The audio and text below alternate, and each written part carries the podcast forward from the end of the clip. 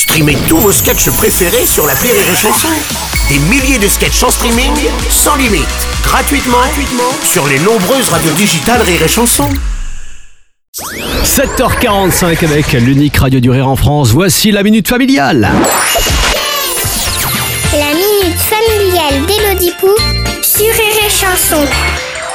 Chère Elodie, maman elle a dit qu'à Noël, le Père Noël il allait venir dans notre maison. Alors moi j'ai pleuré parce que j'ai peur du Père Noël. N'aie pas peur, mon enfant. Je suis un copain d'Élodie Pou.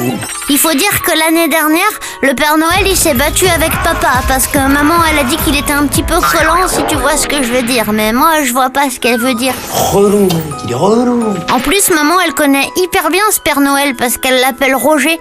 Comme le copain relou de papa, Roger le Graveleux, qui s'invite chez nous à chaque fête de famille et qui boit parce qu'il a pas de famille.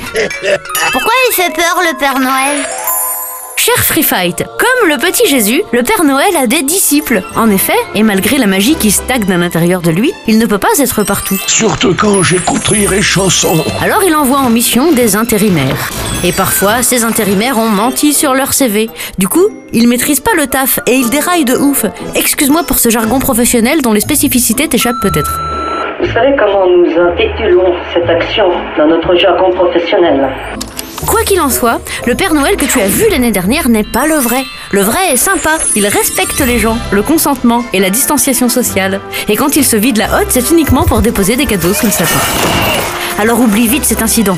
Et si le Père Noël Roger revient cette année, sers-toi de la clause Covid pour ne pas lui faire de bisous. Je dirais même de la Santa Claus Covid. Allez, bonne journée Free Fight.